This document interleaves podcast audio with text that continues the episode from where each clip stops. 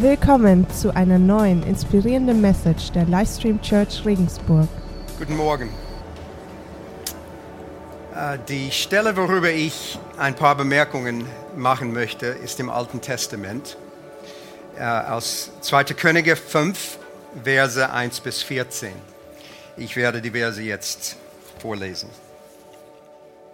Es geht um die Heilung von Naaman. Der Heerführer Naaman war hoch angesehen bei seinem Herrn, dem König von Aram. Denn durch ihn hatte der Herr Aram Erfolg geschenkt. Doch Naaman war zwar ein großer Krieger, aber er litt an Aussatz. Nun war ein Schar, eine Schar Aramäer in Israel eingefallen. Sie hatten ein junges Mädchen gefangen genommen, das dann als Dienerin zu Naamans Frau kam. Eines Tages äußerte das Mädchen seiner Herrin gegenüber, ich wünschte, mein Herr würde zu dem Propheten in Samaria gehen. Er könnte ihn von seinem Aussatz heilen. Naaman ging und erzählte seinem Herrn, das und das hat das Mädchen aus Israel gesagt.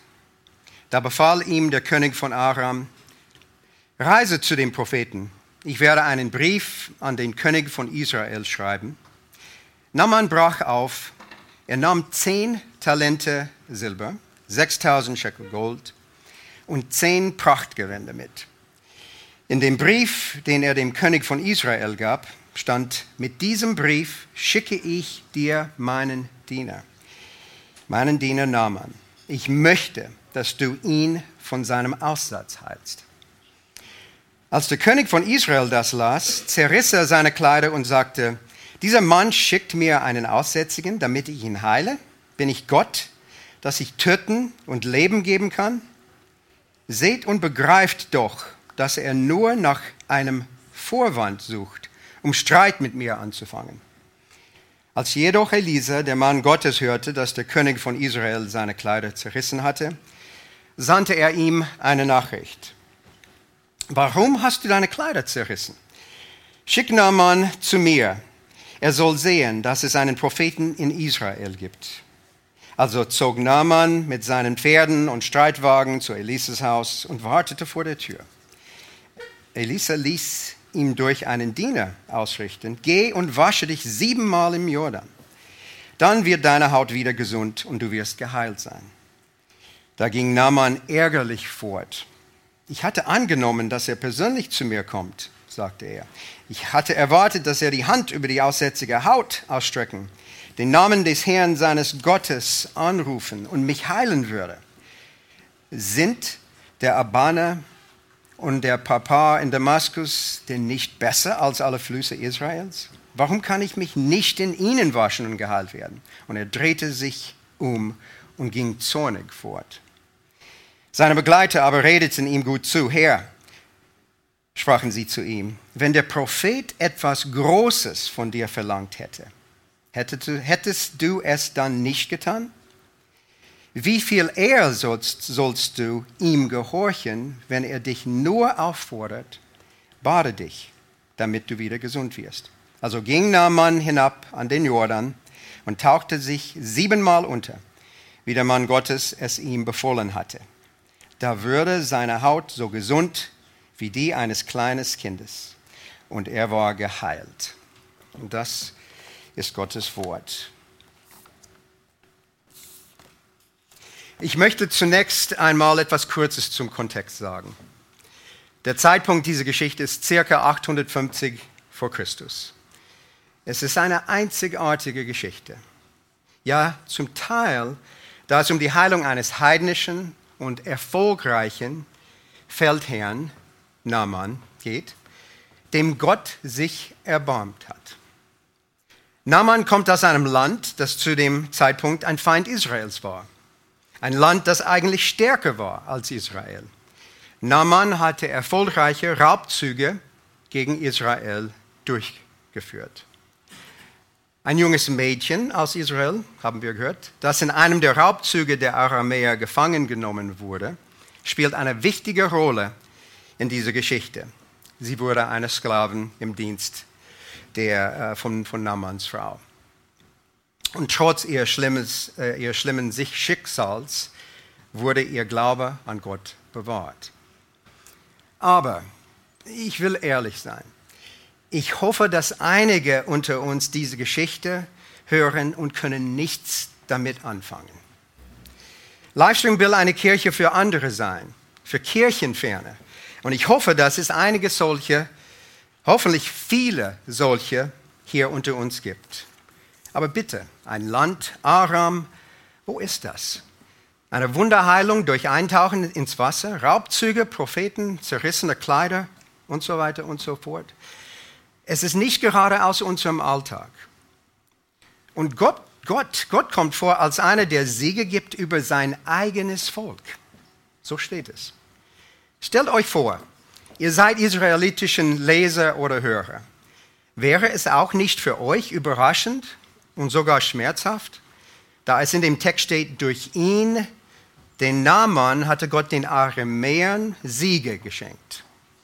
Gott schenkte einem heidnischen Volk, das andere Götter anbetet, Siege und erfolgreiche Raubzüge gegen Israel. Und für die, die hier Christen sind, für uns, sollen wir nicht ein bisschen von uns selbst überrascht sein, dass wir fest an diese Geschichte glauben? Und es sollte für uns keine Überraschung sein, dass der christliche Glaube für viele unglaublich scheint. Ich kann die schrägen Blicke verstehen. Warum erwähne ich das? Ich möchte noch ein paar Sachen dazu sagen, bevor wir uns die Verse näher betrachten. Leslie Newbigin, ein Theologe und Missionar, hatte lange in Indien gelebt und das Evangelium übersetzt und in die Hindu-Kultur übertragen. Als er nach 40 Jahren nach England zurückkehrte, und das war 1974, wunderte er sich über die Einstellung die dort in der Kirche für den Umgang mit der Gegenwartskultur charakteristisch war. Für ihn bestand kein Zweifel daran, dass der Westen sich in einer nachchristlichen Phase befand und dabei war, sich zu einer heidnischen Gesellschaft zu entwickeln.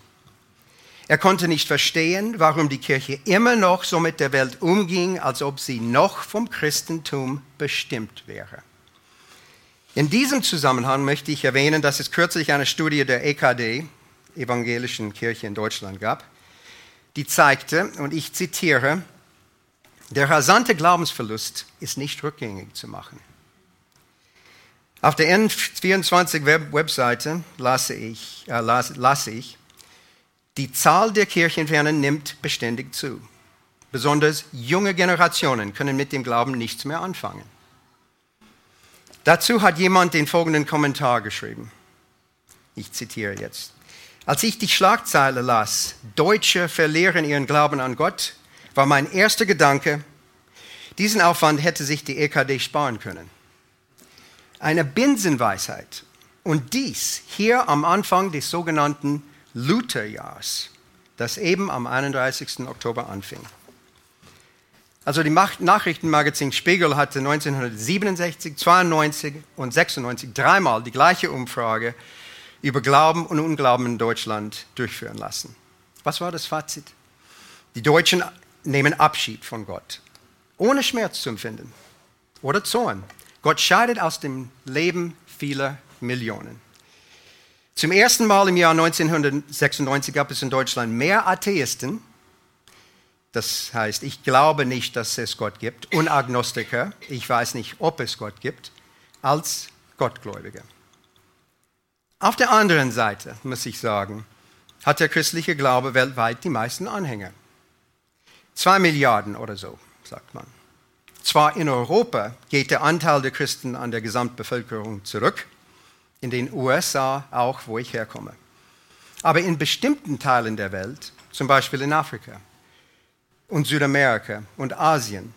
Da im Gegensatz steigen die Zahl der Christen stark. Also, wie der amerikanische Pastor Tim Keller sagt, es ist nicht die ganze Welt, die säkularer wird, die Weißen werden säkularer. Ich will, dass wir in diesen Versen uns insbesondere anschauen, welche Erkenntnisse Naaman zum Glauben gebracht haben. Ich möchte drei erwähnen. Aber zuerst schauen wir uns Naaman an. Er hatte alles, was man sich so das Glück versprechen könnte. Er besaß eine angenehme Stellung, eine angesehene Stellung. Er war eine sehr, ein sehr geachteter und bekannter Mann, ein hochgestellter Offizier des Königs. Was möchte der Mensch mehr, mehr erreichen als das? Es ist aber allzu einfach zu sagen, dass er sich in einer ausweglosen, ausweglosen Situation befand, verzweifelt war und irgendwie heil und gläubig davon gekommen ist. In diesem Zusammenhang habe ich aus dem Internet eine kleine didaktische Parabel von David Foster Wallace gefunden. Er war ein amerikanischer Autor der, und er erzählte dies 2005 in einer Abschlussrede an Kenyon College in den USA. Jetzt die Parabel. Sitzen zwei Männer in einer Bar irgendwo in der Wildnis von Alaska. Der eine ist religiös, der andere Atheist. Und die beiden diskutieren über die Existenz Gottes mit dieser eigentümlichen Beharrlichkeit, die sich nach dem, sagen wir mal, vierten Bier einstellt. Sagt der Atheist, pass auf, es ist ja nicht so, dass ich keine guten Gründe hätte, nicht an Gott zu glauben.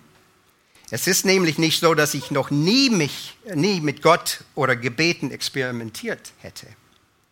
Letzten Monat erst bin ich weit weg vom Camp in so, einer, so einen fürchterlichen Schneesturm geraten, ich konnte nichts mehr sehen. Hab mich total verirrt, 40 Grad unter Null und da habe ich es gemacht. Ich habe es probiert. Ich bin im Schnee auf die Knie und habe geschrien, Gott, wenn es dich gibt, ich stecke in diesem Schneesturm, ich stecke hier fest und werde sterben, wenn du mir nicht hilfst. Der religiöse Mann in der Bar schaut den Atheisten ganz verdutzt an. Na dann musst du jetzt doch an ihn glauben, sagt er. Schließlich sitzt du quicklebendig da. Der Atheist verdreht die Augen, als wäre der religiöse Typ der letzte Depp. Quatsch, Mann. Da sind bloß zufällig ein paar Eskimos vorbeigekommen und haben mir den Weg zurück ins Camp gezeigt. Was sagt Wallace dazu? Er sagte, ein und dieselbe Erfahrung kann für zwei verschiedene Menschen unterschiedlichen Sinn haben, wenn die beiden über verschiedene Glaubensschablonen verfügen und auf verschiedene Weisen aus Erfahrungen Sinn konstruieren. Daher zu einfach zu sagen, er befand sich in einer ausweglosen Situation, war verzweifelt und irgendwie heil und gläubig davon gekommen ist er. Was sind die Glaubensschablonen, worüber man verfügen kann? Typischerweise hört man Meinungen wie, ja, die meisten Menschen, die an Gott glauben, tu, tu, tun dies wegen des kulturellen Umfelds, in das sie hineingeboren wurden. Oder Glaube ist eine Projektion, eine geistige Krücke. Oder Glaube ist für Leute, die antiwissenschaftlich sind und nicht denken wollen. Oder, als ich in New York City arbeitete, war in einem Artikel in der Washington Post das Folgende zu lesen. Christen sind arm, ungebildet und leicht zu führen arm, ungebildet und leicht zu führen. Hm. Arm? Wenn man Naaman betrachtet, ist er alles anders als arm. Wenn man Kommentare über diese Stelle liest, findet man heraus, dass niemand, der zehn Talente Silber und 6000 Goldstücke mit sich auf den Weg nimmt, arm wäre. Egal wie viel Euro das ist, es sind viel. War Naaman ungebildet? Okay. An Harvard hat er nicht studiert. Aber er war ein ausgezeichneter Stratege. So steht es in einer Übersetzung. Er genoss hohes Ansehen und der König schätzte ihn sehr. Also nicht gerade ein ungebildeter Hinterwälder. War er leicht zu führen? Er war selbst eine Führungskraft und leitete andere. Und das mit Erfolg. Also, jetzt endlich zu der ersten Erkenntnis, die Naaman hatte. Er hatte das Gefühl, dass er autark war, verloren. Das Gefühl, dass er einfach auf sich selbst gestellt war, verloren. dass sein Leben bis dato nach Plan verlaufen ist. Wie es am Ende des ersten Vers steht. Aber er war aussätzig. Er hatte alles, aber ein großes Aber. Er hatte Lepra. Und Lepra ist nicht nur eine Krankheit der Vergangenheit.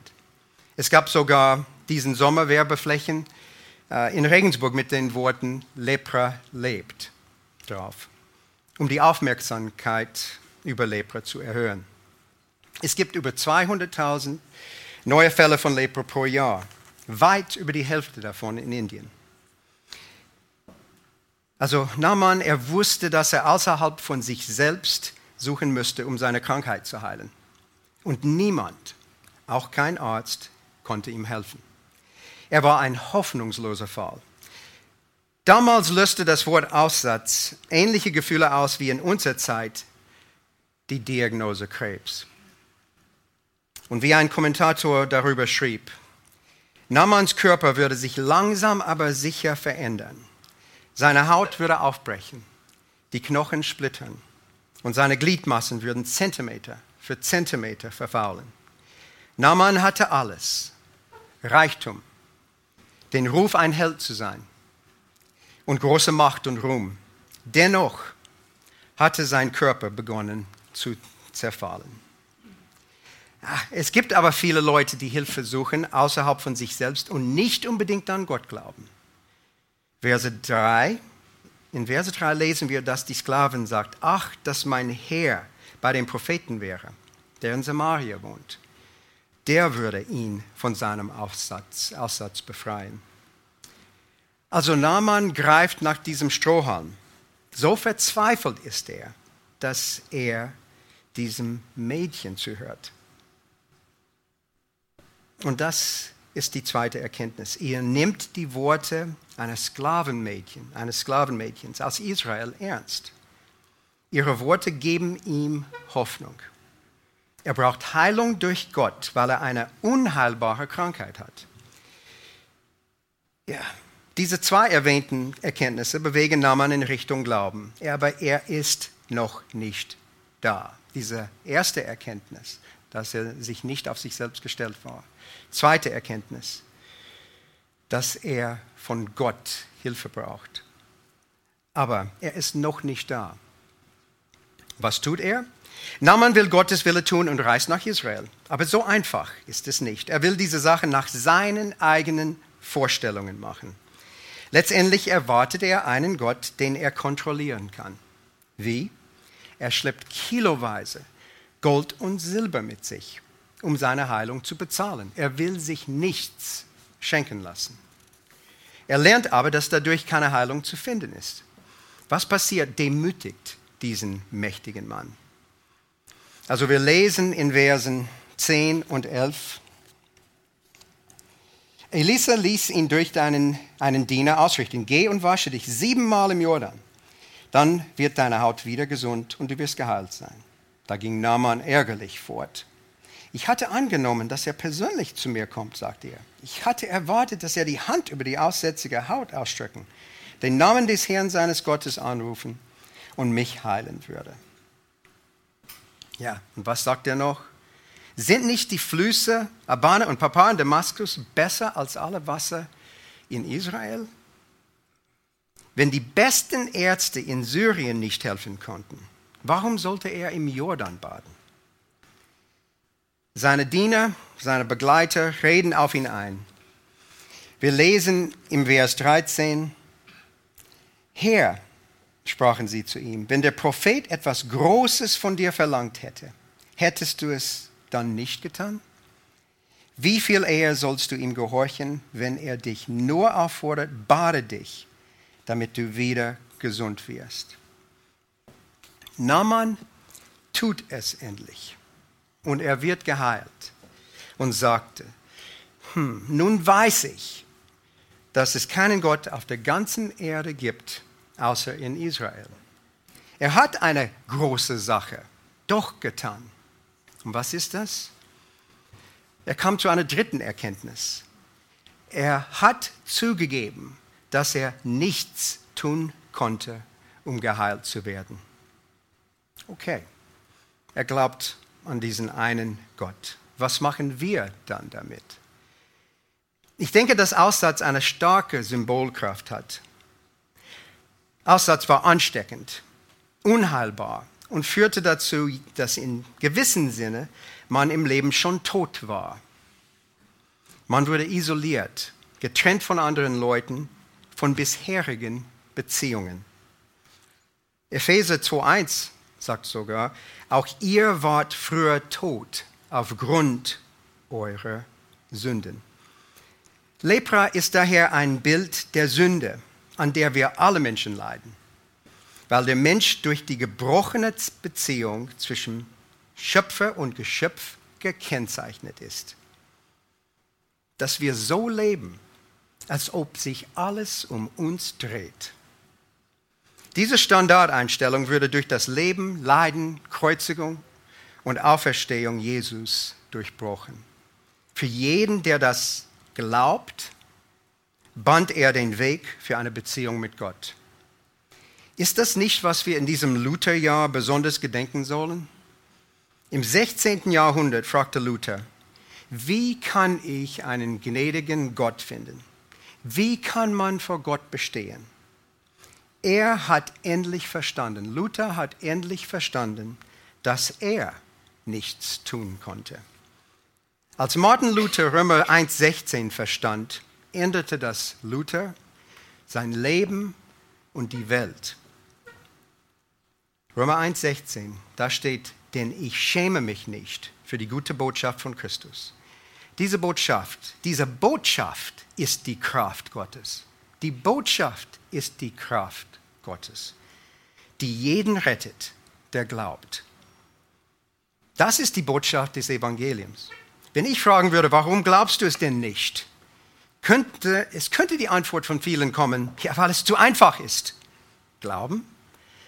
Zu einfach? Nein, es ist nicht zu einfach, es ist zu schwierig, es ist zu wunderbar, zu frei, umsonst, zu radikal, zu revolutionär. Und wenn du dann sagst, aber ich muss irgendwie gut sein, um von Gott akzeptiert zu werden, nein, Nichts in dir ist die Basis deiner Rechtfertigung vor Gott. Und wenn du dann sagst, aber Moment, Moment, wenn die Rettung total von Gnade abhängt, egal wie ich lebte, dann hätte ich keinen Anreiz, ein gutes Leben zu führen. Ich könnte tun, was ich wollte. Was sagt man dazu? So habe ich es erklärt gelesen. Wenn du alle Angst vor Strafe und Trennung vor Gott verlierst und du auch diesen, und sorry, ich fange wieder an. Ich habe so erklärt gelesen, wenn du alle Angst vor Strafe und Trennung vor Gott, von Gott verlierst und du auch deinen Anreiz verlierst, ein gutes Leben zu führen, dann ist der einzige Anreiz, den du hast, ein gutes Leben zu führen, deine Angst. Und hier ist die Ironie. Deine Angst ist eigennützig, selbstsüchtig, egoistisch. Wenn wir versuchen, ein gutes Leben zu führen, anderen dienen, den Armen helfen, tausend andere Sachen, damit Gott uns segnet und in den Himmel aufnimmt, dann ist das äußerst egoistisch. Und diese Sache, diese Sachen sind per Definition keine guten Sachen. Wie kann das sein? Hier muss man ein bisschen nachdenken, ein bisschen mitdenken. Lesen wir, bleiben wir bei der Reformation. Lesen wir aus einem Reformationsdokument, aus dem niederländischen Glaubensbekenntnis oder Confessio Belgica von 1561. Da steht Folgendes. Dieser rechtfertigende Glaube ist also so weit davon entfernt, uns von der rechten und heiligen Lebensweise abzubringen oder uns lässiger zu machen, dass vielmehr im Gegenteil ohne ihn niemand jemals etwas Gutes aus Liebe zu Gott tun oder vollbringen kann, sondern nur aus Selbstliebe und aus Furcht vor der Verdammnis. Werke sind Werke, die gut und Gott angenehm sind, werden durch Gottes Gnade geheiligt. Uns aber zu rechtfertigen, kommen sie gar nicht in Betracht. Denn durch den Glauben an Jesus Christus werden wir gerecht. Und zwar eher wir irgend gute Werke tun. Denn ebenso wenig können unsere Werke vor dem Glauben gut sein, als die Früchte eines Baumes gut sein können, bevor der Baum selbst gut ist. Wir tun daher gute, gute Werke, aber nicht, um damit etwas zu verdienen. Denn was könnten wir verdienen?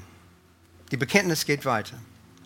Deshalb müssen wir immer darauf achten, was geschrieben steht. Wenn ihr mir gehorcht, sollt, ihr, sollt auch ihr sagen, wir haben keine besondere Anerkennung verdient. Wir sind Diener und haben nur unsere Pflicht getan. Das sagt Jesus in Lukas 17. Ja, ich gebe zu, Gott sagt im 1. Petrus 1,16, ihr sollt heilig sein, weil ich heilig bin. Aber im 3. Mose 20,8 steht, ich bin der Herr, der euch heilig macht. Und das hat er durch das Leben, Leiden und Auferstehung Jesus getan. Das ist eine gute Nachricht. Glaubt daran und baut euer Leben darauf. Amen.